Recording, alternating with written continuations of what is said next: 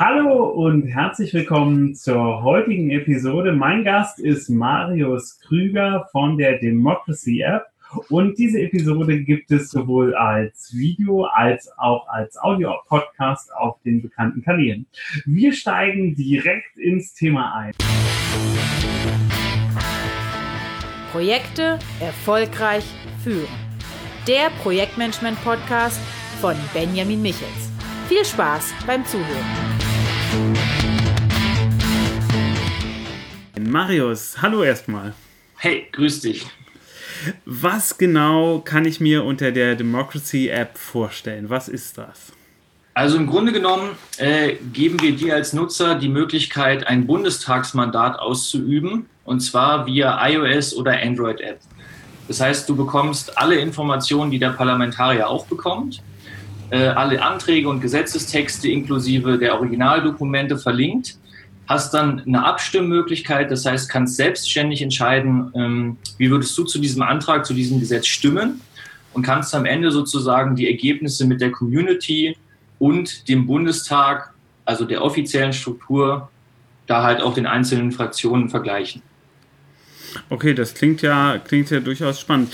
Äh, ist auf allen Kanälen verfügbar, also iOS und Android. So ist es. Zumindest gerade als App. Wir planen mhm. auch noch eine Browser-Version. Ah, okay. Das heißt, für die Leute, die sagen, sie wollen es nicht auf dem Smartphone haben, die das dann online machen können.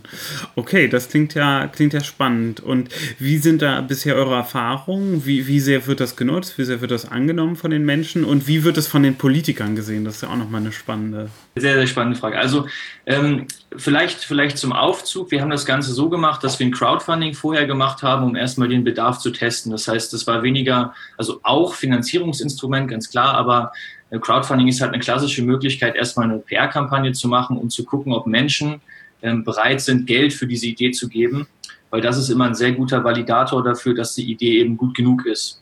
Ähm, das hat geklappt. Wir haben 35.000 Euro gesammelt. Das heißt, da waren prinzipiell schon mal 550 Menschen bereit, uns in Form von mitunter sogar ähm, in die vierstellige äh, in vierstelligen Beträgen Geld zu geben dafür. Wir haben jetzt in vier Monaten diese App umgesetzt und äh, gerade den Prototyp rausgebracht vor zwei Wochen. Äh, wir haben jetzt, glaube ich, über 1100 eingetragene Tester im Prototyp. Davon sind über 500 aktive Nutzer, die regelmäßig auch abstimmen. Und das ist sehr, sehr wachsend. Also wir sind jetzt in dem Prozess, Pressemitteilungen rauszugeben und man merkt, dass dann mitunter schon mal 300, 400 Tester auf so eine Pressemitteilung sozusagen in die App kommen. Das ist sehr, sehr schön, ja. Krass, äh, das ist ja super. Genau, das ist auf der Seite der Bürger. Die Politiker, wir haben natürlich ähm, während des Crowdfundings auch ein, ein Bundestagsmailing gemacht. Das heißt, wir haben alle 709 Abgeordneten angeschrieben und äh, da kam aus meiner Perspektive ziemlich viel Feedback. Also wir haben uns dann mit 15 Abgeordneten über alle Fraktionen getroffen ähm, und haben, haben mit denen darüber diskutiert. Natürlich war da äh, mitunter auch ein bisschen Kritik dabei, aber alle waren im Grundtenor sozusagen einig, dass es ein sehr, sehr wertvolles Tool ist, um eben zu wissen, wie die Bevölkerung zu den aktuellen Sachen, die sie im Speziellen im Bundestag machen, äh, steht. Und ähm, genau, und wie gesagt, wir wollen das freie Mandat ja auch nicht antasten. Das heißt, die, die Politiker können sich sehr wohl dagegen entscheiden, was, was die Bevölkerung eben ähm, dort befindet im Stimmungsbild, sollten es aber dann halt erklären. Mhm. Okay, das ist ja, finde ich, echt spannend.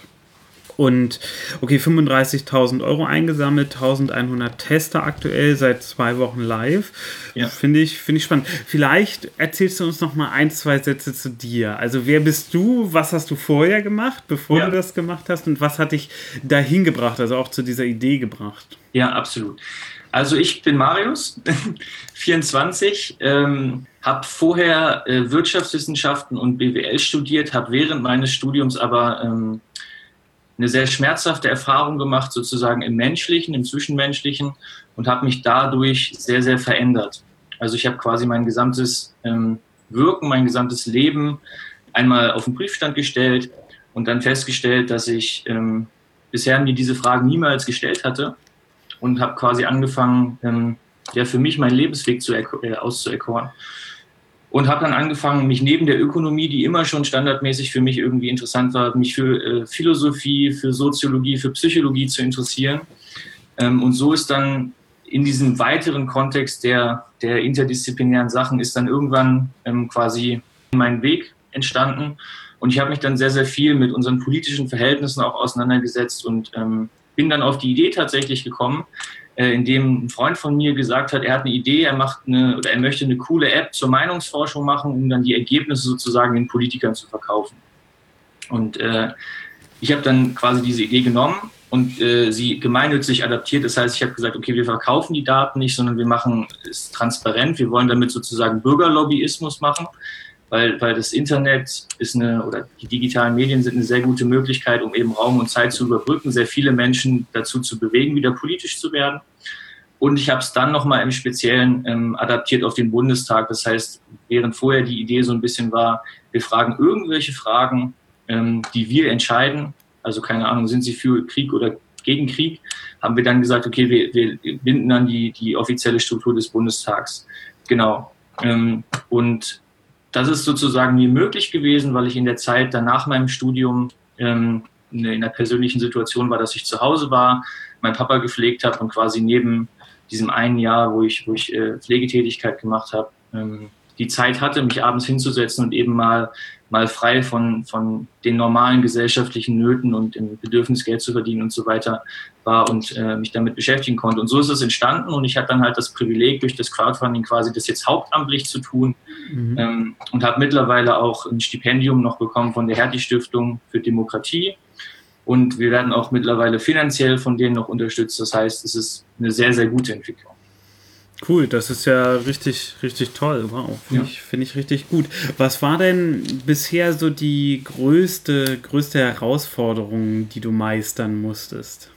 Na, das, das ist halt schon, ähm, man stellt sich das dann immer so romantisch vor, man sitzt zu Hause und, und hat eine, eine tolle Idee und, und man fängt dann an, sozusagen diese Idee wirklich zu verfolgen. Der Schritt von, ich, ich plane in meinem kleinen Zimmer etwas, hinzu, ich mache das jetzt professionell. Sprich, bei mir war es dann die Vereinsgründung, wo man gemerkt hat, okay, da kommen jetzt erste Zwänge. Man spielt jetzt nicht mehr in einem neutralen Feld, wo nur noch die Idee existiert, sondern man ist halt eingebunden in ein gesellschaftliches System mit Regelungen und so weiter. Das war ein Riesending, dass man quasi diese Professionalisierung auch für sich selbst meistern musste. Und das andere war natürlich die Reichweite überhaupt zu bekommen, wenn man, wenn man wirklich startet mit null Reichweite. Man lädt am Tag des Crowdfunding-Starts quasi sein, sein Video hoch und bittet dann all seine Freunde, teil das mal bei Facebook, äh, teil das mal bei Twitter. Ähm, man hat quasi null Likes auf der Facebook-Seite, dann ist das schon sehr ernüchternd und man freut sich dann natürlich um, um jeden einzelnen Schritt. Ähm, und diese Reichweite dann am Ende zu bekommen, dass wir das Crowdfunding auch geschafft haben, das war ein Riesenakt. Also da habe ich so viel Energie und so viele E-Mails und, und äh, persönliche Ansprachen und so reingesteckt, dass das äh, da kann ich mich jetzt gar nicht mehr so richtig dran erinnern, wie viel Energie ich da gelassen habe. Mhm. Ja, das kann ich mir, kann ich mir vorstellen. Das, das kostet viel Kraft, ne? gerade auch Reichweite, Sichtbarkeit aufzubauen. So ist es, ja. Da sind wir ja auch in meinem Kernthema, also wirklich Projektmanagement und so die, die Herangehensweise am Projekt. Da gucken wir aber gleich rein. Ja. Mich, mich interessieren noch zwei Sachen. In der Regel läuft ja auch mal was schief. Was ist denn so das, wo du sagst, das war das Markanteste, was bei dir schief gelaufen ist? Ja. Ähm, was bei uns war, wir haben natürlich die Idee dann auch äh, noch bei diversen Förderwettbewerben eingereicht.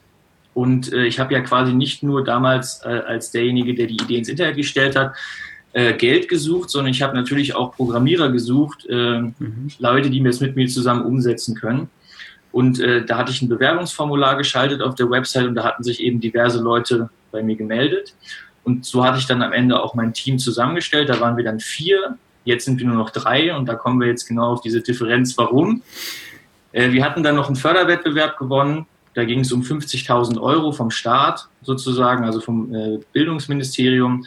Ich hatte dann dafür eben den, den einen eingesetzt und der hat sich dann irgendwann entschieden, äh, jetzt damit ein eigenes Projekt zu machen. Das heißt, nicht mehr für uns zu arbeiten. Okay. Und äh, das dann sozusagen auseinander zu klamüsern, auch gegenüber dem Fördergeber, also dem Staat, der ja letztendlich für unser Projekt gefördert hat, aber wir letztendlich eine Person jetzt hatten, die das nicht mehr gemacht hat und dann da irgendwie ja haftungsmäßig auch mit drin hangen und so, das war schon äh, nicht so nett. Mhm. Das war schon nicht so nett, ja. Das kann ich mir vorstellen. Ja, gerade äh, rund um Gründung, egal ob es jetzt was ähm, monetär orientiertes ist oder was social orientiertes, gerade so Gründerteam, Zusammenstellung, auseinander zusammen, da liegen sehr, sehr viele Herausforderungen drin. Ja, ja, absolut.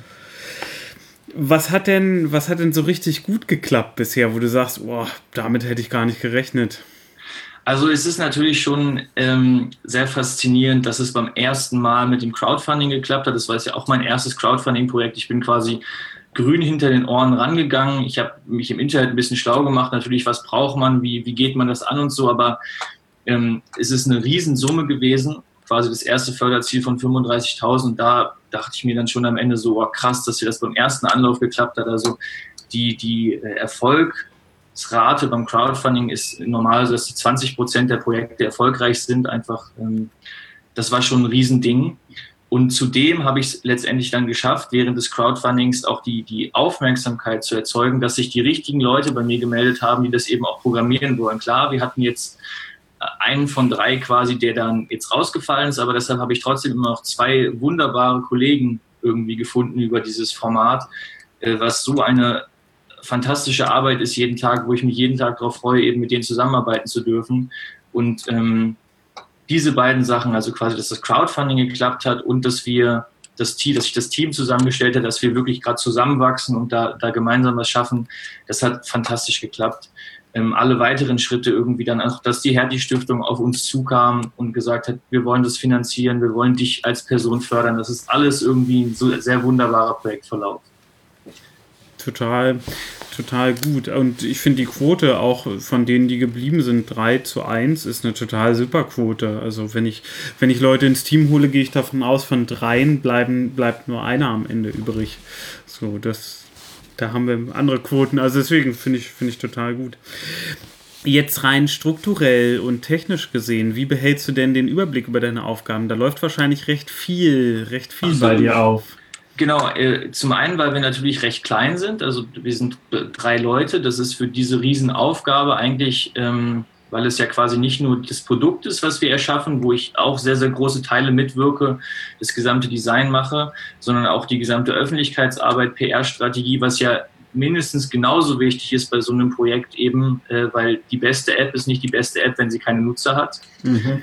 Ähm, so habe ich das am Anfang natürlich recht rudimentär gemacht. Das heißt, da reichten bei mir äh, To-Do-Listen aus und die habe ich dann irgendwann angefangen in, in Lanes zu sortieren. Dann war ich so bei einem mhm. klassischen Kanban-Board. So ganz, ganz, iterativ ist das quasi bei mir erwachsen. Äh, genau, und mittlerweile sind wir natürlich dazu übergegangen, ähm, dass wir jetzt Projektplanung wirklich mit einem Gantt-Chart machen. Wir haben es mhm. noch nicht so weit, dass wir Netzplantechnik haben. Da ist der Aufwand für mich noch, noch zu groß für den, für den Nutzen. Gancha, das ist eine sehr, sehr schöne Möglichkeit, weil man auch gut kritische Pfade erkennen kann und eben mhm. äh, Arbeitspakete sozusagen definieren kann und dann auch Ressourcen zuweisen kann. Da sind wir gerade. Das heißt, ähm, wir sind jetzt auch gerade an dem Punkt, dass wir quasi den Prototyp ausgeliefert haben und jetzt ähm, noch ein paar Features haben, die wir reinbringen wollen für die öffentliche Version. Und genau da stehen wir jetzt quasi, dass wir ähm, es gebrainstormt haben, wie, was wollen wir machen. Dann haben wir das irgendwie versucht, in Arbeitspakete zu schnüren Sprich, das ist dann so aus meiner Perspektive Mindmapping. Dann kommen die wunderbaren Wirkungslogiken. Das heißt, man überlegt sich, welches dieser Features ist jetzt halt für die Community das, was am meisten wirkt. Wie ist das Budget auch? Und dann kommt sozusagen das Gantt-Chart und man priorisiert zeitlich gesehen auf der Achse, ja, wann machen wir jetzt was und wer macht was und so weiter. Total, total gut. Also ich führe ja Interviews mit mehreren Startups und ähm, mich hat bisher schon begeistert, dass die meisten Projektmanagement machen. Zwar oft sehr rudimentär, aber immerhin in Ansätzen, aber mit Gantt-Chart habe ich bisher noch nicht gehört. Das klingt ja, klingt ja sehr gut. Netzplan braucht man eigentlich erst, wenn es wirklich sehr, sehr komplex wird. Davor lohnt sich für viele der Aufwand nicht. Das ist auch der Grund, warum die meisten entweder wirklich nur mit Kanban-Boards arbeiten oder maximal noch mit einem Gantt-Chart dazu. Ja, ja. Aber klar, mit der Zuweisung der Ressourcen kann man halt super natürlich den Einsatz planen. Ja. Das ist ja optimal. Wie macht ihr es denn auf strategischer Ebene? Also wenn ihr sagt, naja, da kommen ja noch die nächsten Schritte, so langfristig gesehen, wie, wie, wie plant ihr das? Also das ist, das ist natürlich auch, auch wieder eine, eine sehr, sehr spannende Frage, weil wir natürlich drei verschiedene Leute sind, die mit drei verschiedenen Weltsichten sozusagen auf, die, äh, auf dieses Thema gucken. Ähm, und äh, wir auch unterschiedliche Fähigkeiten im Team haben. Also zum Beispiel haben wir, haben wir den einen, äh, ist der Ulf, der hat unglaublich geniale Ideen. Ähm, diese Ideen brauchen halt nur noch den letzten Schliff. Mhm. Das heißt, äh, letztendlich viel von, von den Sachen, die jetzt äh, tatsächlich gekommen sind, entstehen bei uns im Gespräch. Das heißt, dass wir auch, auch während der Arbeit uns ähm, die Zeit nehmen, uns mal hinzusetzen, wo wollen wir in einem Jahr stehen, wo wollen wir in drei Jahren stehen, wo wollen wir einem halben Jahr stehen und so letztendlich dann auch die Vision von dem, was wir, was wir da tun, irgendwann mal ähm, erstmal formulieren. Das haben wir jetzt schon mehrmals gemacht. Das ist, glaube ich, auch ein rollendes, wachsendes Konzept. Und das dann versuchen, in Ziele zu übersetzen. Das ist dann zum Beispiel, dass wir erkannt haben, ähm, wenn wir eine Demokratie-App machen wollen, die möglichst äh, Veränderungen bewirkt, dann müssen wir eben nicht nur das Produkt ausliefern auf der einen Seite, sondern genauso quasi für die Öffentlichkeit sorgen. Mhm. Das ist eine strategische Entscheidung für uns, dass das quasi 50-50 ist. Dass es nichts bringt, wenn wir jetzt alle Ressourcen in das Projekt stecken, sondern wir müssen parallel uns um Funding bemühen. Wir müssen gucken, dass wir das weitermachen können. Wir müssen die Multiplikatoren ansprechen und so weiter. Und ähm, genau, das ist, das ist quasi so, wir, wir entwickeln dann erstmal für uns irgendwie äh, Schritte, Visionen, Richtungen, Ziele. Und dann haben wir natürlich das Glück, dass wir mittlerweile auch Unterstützer haben, die wir regelmäßig befragen, was sie sich denn vorstellen, in welche Richtung das Projekt langfristig geht und auch kurzfristig, welche Features sie wollen. Das heißt, wir, wir, machen diesen Zwischenschritt quasi äh, bei der Priorisierung, dass wir natürlich unsere eigenen Ideen haben, wie wir es priorisieren wollen, aber dann die Community über ein Fragebogensystem immer fragen, was ist für Sie am wichtigsten, was möchten Sie? Ähm, weil das natürlich auch einfach sehr, sehr ähm, bildend ist für das Gesamtprojekt für die Bewegung. Also kleines Beispiel, wir haben unseren Slogan, den wir jetzt neu haben, weil deine Meinung zählt, heißt der, haben wir über die Crowd gesourced. Das heißt, wir haben Vorschläge äh, uns, uns geben lassen und am Ende auch von der Community wählen lassen. Und wenn mhm. man das halt transparent dann entscheiden lässt, ähm, dann ist das für die Community auch sehr, sehr bildend, dass sie halt eben einen sehr großen Teil mitwirkt an dem Projekt. Ja, ja, kann ich auch aus eigener Erfahrung nur empfehlen. Wir machen das da, wo wir, also ich habe ja mehrere Unternehmen und da, wo wir ähm, schon community-basierte Projekte haben, sagen wir auch, okay, wir wollen jetzt einen neuen Kurs rausbringen zu dem und dem Thema. Hier sind mal zwei Namensvorschläge. Ähm, genau. Schreibt auch nochmal, was ihr für Vorschläge habt, stimmt ab. Und jetzt beim aktuellen Kurs, den wir rausbringen, ist auch wirklich ein Username im Endeffekt der neue Kursname und hat auch mit Abstand gegenüber allem anderen gewonnen. Und ich denke, ja. er wird dann auch am Ende Ende besser performen, weil viel mehr von den Leuten angenommen wird. Absolut, absolut, ja. Das, das ist ein schon, genau. schon sehr spannend. Was würdest du anderen mit auf den Weg geben, so von deinen Erkenntnissen her? Also das Wichtigste ist am Ende die Vision, meiner Meinung nach, weil wenn, wenn man diese, diese ideelle Kraft nicht hat, also sei es, sei es jetzt ob man ein Unternehmen gründen will, wo man halt einen Bedarf sieht am Markt oder eine Nische, die man halt bedienen möchte, oder genauso ein soziales Problem, es, es liegt am Ende an der Vision, dass man die Kraft hat, all diese Schritte, die dann eben kommen äh, und die mitunter auch nicht das ist, was man sich darunter vorgestellt hat, ein soziales Unternehmen zu gründen, ähm, die wirklich durchzustehen. Das heißt, das, was mich jeden Tag motiviert, ist die Vision, äh, die Idee, dass wir damit letztendlich äh, politische Bildung sehr, sehr stark schaffen, dass wir die Leute wieder irgendwie politisieren, dazu kriegen, sich damit zu beschäftigen das ist das, was mich treibt. Und, ähm, und deshalb kann ich immer nur sagen, wenn man diese Vision so stark bei sich ausgeformt hat, dann folgen alle Schritte automatisch. Das heißt, mhm. ähm, das ist für mich so ein Ding, Vision und dann geht's. Ohne Vision wird es sehr, sehr schwierig. Äh, ansonsten auf dem Weg, dann, äh, wenn man letztendlich seine Vision hat, dann daran glauben, dass es klappt. Also bei mir war wirklich ähm, alle haben mich für verrückt erklärt in meiner Familie, so wie jetzt erst, erst erzählst du uns die ganze Zeit, äh, das und das und das ist das Problem in der Welt und jetzt willst du plötzlich eine Demokratie-App machen und die macht dann alles besser und, und dafür willst du jetzt noch 35.000 Euro von Leuten, also wer, wer gibt dir denn dafür Geld? So. Und, und ich habe halt von Anfang an irgendwie dran geglaubt. Also das war, das war so ein unbeirrbarer Glaube und am Ende kann ich nur sagen, dass es irgendwie geklappt hat. Das heißt, Vision und Glaube liegen, liegen sehr stark beieinander. Und dann ähm, gibt es natürlich sehr, sehr blöde Situationen, sehr, sehr tiefe Täler auch, in die man steigen kann. Ich habe es vorhin erwähnt, dass, dass wenn man halt so eine Förderung verliert und dann auch auf der menschlichen Ebene da viel zerbricht, Ähm, das ist natürlich nicht schön und da fragt man sich dann auch, ähm, ob, ob man das möchte. Möchte man so seinen Tag verbringen? Aber letztendlich ähm, formt eure Vision, glaubt daran, dass es, dass es irgendwie einen Weg in dieser Welt gibt und dann funktioniert es automatisch.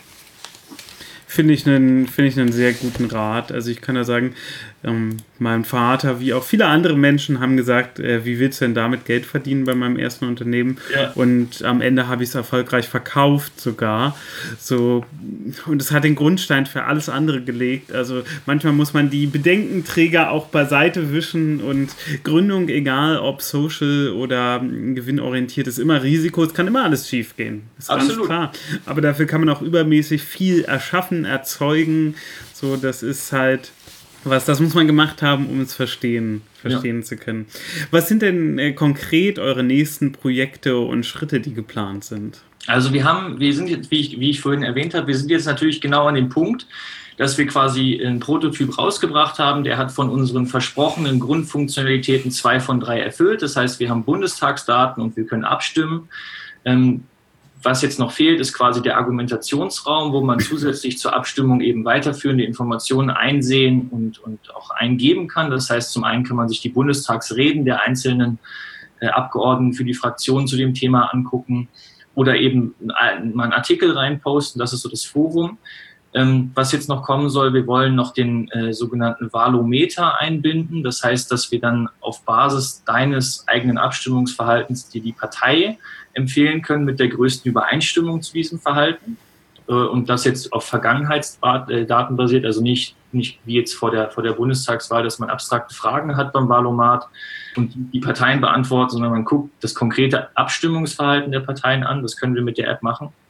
Das ist so, so quasi auf der Feature-Ebene bei uns jetzt äh, dran. Die Browser-Version habe ich schon angesprochen. Wir haben jetzt direkt nach diesem Termin gleich den Priorisierungscall. Das heißt, genau da sprechen wir über diese Themen. Was zuerst, wenn ja, in welchem Umfang. Mhm. Und auf der anderen äh, Seite haben wir natürlich ein Riesending, dass wir auch den Bedarf angemeldet bekommen haben von anderen Ländern. Das heißt, konkret Österreich möchte genau dieses Projekt umgesetzt haben. Ähm, oder einige Player in Österreich, sagen wir so. Ähm, das heißt, möglicherweise wird es das Ganze jetzt dann auch äh, für Österreich geben. Das wäre aus meiner Perspektive so die Projektebene, also Feature-Ebene, Projektebene. Mhm. Und dann äh, ist natürlich ein Riesending für uns, quasi eine Strukturförderung in irgendeiner Form zu realisieren. Das heißt, ähm, aktuell leben wir noch von den Crowdfunding-Mitteln. Wir mhm. haben dann äh, die Hertie-Stiftung für Demokratie, die dankbarerweise noch für uns das gesamte weitere Jahr sozusagen einspringt und die, die Geldmittel gibt. Aber ab dem, ab dem 1. Januar 2019 müssen wir auf eigenen Beinen stehen. Und das heißt, bis dahin sozusagen so viele Nutzer überzeugen, dass sie nach dem äh, Spendenmodell bereit sind, auf freiwilliger Basis eben diese Arbeit weiter zu finanzieren. Und das ist quasi auf der Strukturebene für mich gerade so ein Riesenthema, wo ich, mhm. wo ich dran äh, baue und, und dass wir das hinbekommen. Ja, Finanzierung sicherstellen, das gilt ja für jedes Unternehmen, das ist ja extrem, extrem relevant. Aber finde ich, also habe ich keinen Zweifel, dass ihr das hinkriegt. Ihr seid ja da so, so strukturiert dran. Ja. Toll, also muss ich sagen, bin ich wirklich, bin ich wirklich begeistert, werde ich, werde ich teilen. Auch äh, für dich, für dich, lieber Zuhörer oder Zuschauer, wenn du ähm, auf die App gerne zugreifen möchtest, wir werden einen Link in die Show Notes packen. Die Show Notes findest du unter benjamin-michels.de slash 013. Dort kannst du dann dir die App runterladen. Also wir werden dann äh, den Link zu den jeweiligen App Stores mit reinpacken. Total super. Ja, ich danke dir, dass du dir Zeit genommen hast. Ein unheimlich spannendes Thema. Sehr, und, sehr gerne. Ähm, ich freue mich in einem Jahr nochmal von dir zu hören und dann zu hören, wie ist so der Stand, wie habt ihr euch entwickelt, wie viele Nutzer habt ihr auch. Also ich vermute, dass ihr in einem Jahr äh, wahrscheinlich an der 100.000 Nutzergrenze, wenn nicht weiter sogar darüber seid. Ja, das ist auch unser Plan. Also jetzt erstmal 10.000 ist der nächste Schritt und dann 100.000 mit der Live-Version und dann hat man auch zumindest schon mal so eine politische Stimme, dass man mal auch eine PR-Kampagne dazu fahren kann. Mhm. Ja, total cool. Super, Marius, ich danke dir für deine Zeit und ich wünsche euch ganz viel Erfolg mit der Democracy App. Ja, danke. Ich danke dir auch. Mach's gut. Schöne Grüße nach Hannover. danke, bis dann. Tschüss. Ich hab gelesen, du bist äh, irgendwie jetzt mit mehreren Teams und so. Was, was machst du gerade für ein Projekt? Woran arbeitest du? Ganz unterschiedliches. Also wir haben, was immer läuft, sind die Buchprojekte. Also es kommen weitere, kommen weitere Bücher raus. Ich habe ein Unternehmen, was sich für Menschen mit Autoimmunerkrankungen einsetzt und ähm, für die Leute, die keinen Arzt finden, weil das sehr schwierig aktuell in Deutschland ist, ähm, Kurse anbieten, wie man sich selbst etwas mehr in den Griff bekommen kann, gerade wenn es so um Schilddrüse geht und, ja. und, und, und um Nebennierenschwäche. Dann äh, habe ich ein Unternehmen, was sich mit äh, Trading beschäftigt, also wirklich Aktienhandel und so halt ganz unterschiedliche Projekte, Projekte im Portfolio. Wir organisieren ähm, Deutschlands größte Jobkonferenz dieses Jahr und ähm, so Thematik Fachkräftemangel nehmen wir uns an, einfach weil ich den aus meinen Projektmanagement-Trainings immer wieder, immer wieder sehe. Und so kommt halt, kommt halt immer mehr ins Projektportfolio oder Unternehmensportfolio mit rein. Okay, das heißt, du bist da wirklich komplett divers auch. Genau, Ganz genau, ich bin ganz divers aufgestellt. Das hat sich über die Zeit so ergeben. Also ganz am Anfang war es nur ein Unternehmen und dann kam auch das nächste und dann kam immer mehr dazu mit der Zeit. Und wie behältst du den Überblick? ja, das ist eine gute Frage. Kam bisher noch nicht zurück. Also wir arbeiten mit Kanban-basierten Boards. Kanban Flow in dem Fall ist das Tool. Ähm, ist ähnlich zu Trello, gibt es aber schon einen Tick, gibt schon einen Tick länger. Und ich habe im Endeffekt mehrere Stufen. Also es vermischt sich ja Strategie mit Taskmanagement. Ich habe jetzt für Strategie mein Strategiebuch, wo ich halt das Portfolio für mich aufgeschrieben habe und so die Grundstrategien, wo gehen die jeweiligen Unternehmen hin, was will ich erreichen, wo soll es hingehen. Dann haben wir das natürlich nochmal auf Controlling-Ebene. Das heißt, ich habe zu jedem Unternehmen ein Controlling-Board, wo ich die aktuellen Kennzahlen wie Umsätze zum Beispiel sehe. Und da haben wir mal einen Forecast und eine Extrapolation drin. Das heißt, ich sehe, wie viel habe ich für den Monat geplant an Umsatz, wie viel machen, haben wir aktuell schon gemacht? Und hochgerechnet auf den ganzen Monat, wie viel werden wir wahrscheinlich machen, wo ist dann die Differenz, positiv oder negativ, ja. so damit wir äh, aktiv Maßnahmen machen können. Und dann habe ich halt äh, unterschiedliche Projektboards, wo wir halt so die Basisplanung vom Projekt haben. Und die werden dann in Taskboards überführt. Und da haben wir halt ein Taskboard für die Mitarbeiter, da sind dann von mir aus 20, 20 Leute drin. Und das ist sortiert nach Spalten das heißt, in den einzelnen Spalten habe ich die Mitarbeiter, in den Zeilen habe ich die, habe ich die Kalenderwochen und so sieht jeder Mitarbeiter, was habe ich diese Woche zu tun, was habe ich nächste Woche zu tun und dann noch die nächsten zwei Wochen. Ja, ja, ja. Also so zwei bis, also nee, drei bis vier Wochen Perspektive haben wir. Dann gibt es darunter halt noch so Dauertask und den Backlog, also die Ideensammlung. Und unterteilt ist das dann in Farben, sodass jedes Projekt eine eigene Farbe hat. Wir haben jetzt gerade das Problem, dass wir beim Tool an die Farben Farbengrenze gestoßen sind. Also es okay. gibt nicht, es gibt keine weiteren Farben, aber ähm, dadurch, dass das halt bei mir in den Unternehmen so erfolgreich läuft, gehen wir gerade auf andere Unternehmen zu und sagen, ey, ihr habt ja bisher sehr, seid ja sehr physisch aufgestellt, warum wollt ihr nicht digitale Produkte auch machen oder euch noch mehr digitalisieren und setzen uns auf bestehende Geschäftsmodelle drauf und unterstützen die anderen halt dabei, da äh, professionell und erfolgreich mit eigenen digitalen Produkten zu arbeiten. Und da gehen uns gerade die Farben aus. Also ich muss jetzt echt den, den äh, Toolhersteller anschreiben und sagen, ey, wir brauchen weitere Farben. Macht mal. Äh, äh, wie viel sind das? Wie viele Farben? Ähm, ich weiß nicht, 15 oder so. Irgendwas, irgendwas wäre auch 20, ich irgendwas in dem Dreh. So. Natürlich, es gibt halt auch Projekte, die ploppen dann auf, dann gibt es eine Testphase, es läuft nicht und dann ploppen sie wieder weg, dann wird die Farbe wieder frei. Davon haben wir jetzt gerade aber nicht viele. Also es gibt nur ein oder zwei Projekte, die vielleicht wieder wegploppen könnten. Der Rest äh, bleibt im Portfolio. Ja, ja. Ja, und das ist dann halt Multiprojektmanagement, also wirklich die, diese Übersicht über das gesamte Portfolio zu behalten, das ist nicht, nicht ganz, ganz einfach und braucht ein bisschen Übung. Ja, absolut, absolut. Ja, insbesondere dann, wenn man äh, halt quasi immer noch selbst sehr stark involviert ist, auch in die einzelnen Tasks. Das ist halt bei mir auch so, dass ich quasi auf, auf mehreren Ebenen wirke. Mhm. Auf der einen Seite Architekt der Strategie sei, sein muss und auch mhm. bin auf der anderen Seite aber halt einfach auch daily Sachen habe. Ey, Marius, komm, design mal bitte den Forum Screen Pro. Mhm. da und dann designst du halt Sachen. Also das ja. ist so. Ja, und da gibt es unterschiedliche Ebenen auch in der Entwicklung. Also ich habe früher ganz viel in den Tasks selbst mitgemacht und heute gebe ich den Großteil ab, aber es gibt so ein paar essentielle Knackpunkte, die ich echt noch selbst machen muss. Und ähm, das kann damit zusammenhängen, dass wir da Mitarbeiter professionalisieren, sie aber trotzdem erstmal so eine Voransicht brauchen. Ähm, manchmal haben wir Prototypenprojekte. Also wir haben jetzt ein sehr großes äh, Blended Learning Prototypenprojekt für einen großen deutschen Player umgesetzt.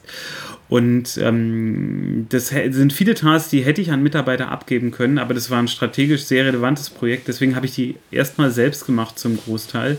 Und jetzt erst, wo die Folgeprojekte kommen, arbeite ich dann die Mitarbeiter ein. Ja, so, ja. Und so mache ich es im Grunde genommen bei jedem neuen Projekt. So die Grundanlage mache immer erstmal ich und arbeite dann sehr stark in dem Projekt mit und dann wird das halt so Stück für Stück professionalisiert. Das ist dann halt die, die Vorgehensweise, aber führt halt dazu, dass ich auch noch in vielen Projekten sehr stark drin bin und dann immer springen muss zwischen Strategie und operativer Arbeit. Ja, ja, ja, ja. Hast du dich mal in Mikromanagement verloren? Ähm, ja, ja, ja, definitiv. Aber mm, dafür habe ich inzwischen, also dafür kommt auch zu viel Unterbrechung, als dass das noch großartig passieren kann, dass ich mich da ganz drin verliere. Yeah. Also ist, ich sag mal, bei einem entsprechenden Team, also aktuell führe ich. Äh, 25 Leute, glaube ich.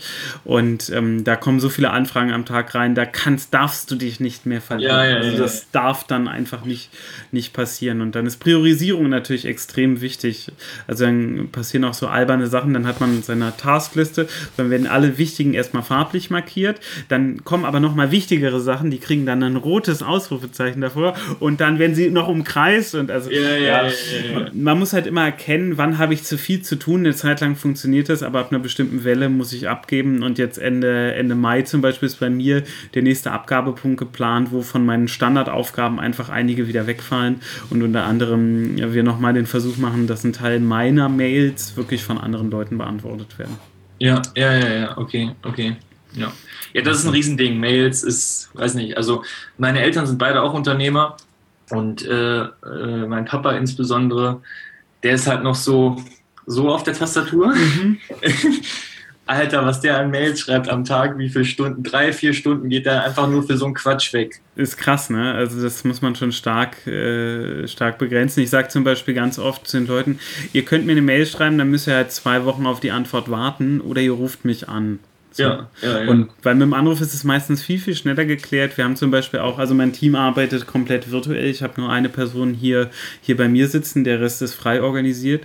Und ähm, wir haben einen dauerhaft offenen Konferenzraum, wo wir jederzeit reinspringen können. Und bei allem, was ein bisschen komplexer ist, sage ich auch deutlich, bitte nutzt den Konferenzraum, weil es viel, viel schneller geklärt Absolut. ist, als wenn wir es in Textform machen. Ja, ja, ja, so ist bei uns. Also wir sind auch dezentral. Ich sitze hier mhm. alleine in meinem Zimmer.